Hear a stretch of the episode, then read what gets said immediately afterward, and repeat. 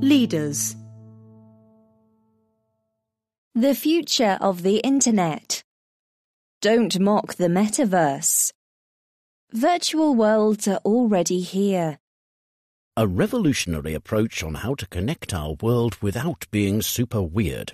In the Iceland verse, there's skies you can see with your eyeballs, volcanic rocks you can caress, and really big geysers you can observe from a safe distance. So runs a viral advert designed to lure tourists to Iceland.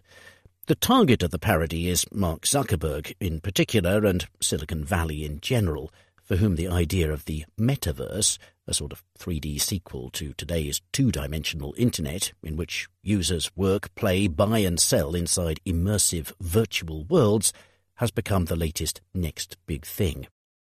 Iceland's tourist board is not the only skeptic. When on October 28th, Mr. Zuckerberg rebranded Facebook as Meta Platforms to signal his commitment to the new idea, many assumed it was a PR stunt to divert attention from the social media giant's scandals.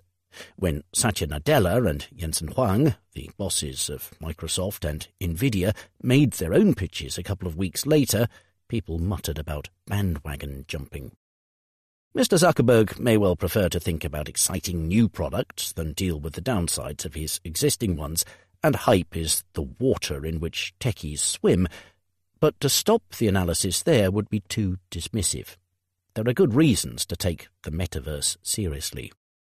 One is historical. As computers have become more capable, the experiences that they generate have become richer. The Internet began its life displaying nothing more exciting than white text on a black background. Flat images were added in the 1990s, video came to dominate in the 2010s. On that reading, a move into three dimensions is a logical consequence of the steady growth in computing power. That progression is more than merely theoretical. Google Maps already offers a virtual space that contains the real world's stations, shops, and streets. The video game industry, the only type of entertainment fully exposed to the compounding power of Moore's law, has been selling virtual worlds for years. EverQuest, an online game launched in 1999, had half a million subscribers at its peak. Players quickly co-opted it for socializing and even weddings, as well as dragon slaying. World of Warcraft, which arrived five years later, hit 12 million. These days, 200 million people a month hang out on Roblox, a video game come construction set. Many spend their real money on virtual goods. It is hard to argue that an idea will never catch on when for millions of people it already has. Finally, mockery is an unreliable guide to the future.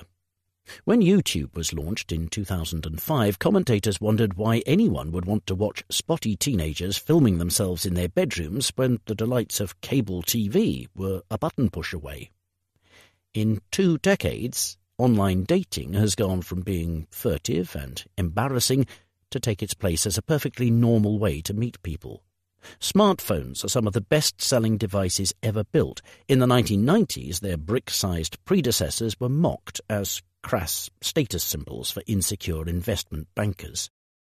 This does not mean every Silicon Valley brainwave will automatically succeed, nor does it mean a fully fledged metaverse will arrive overnight, any more than the World Wide Web or the mobile internet did.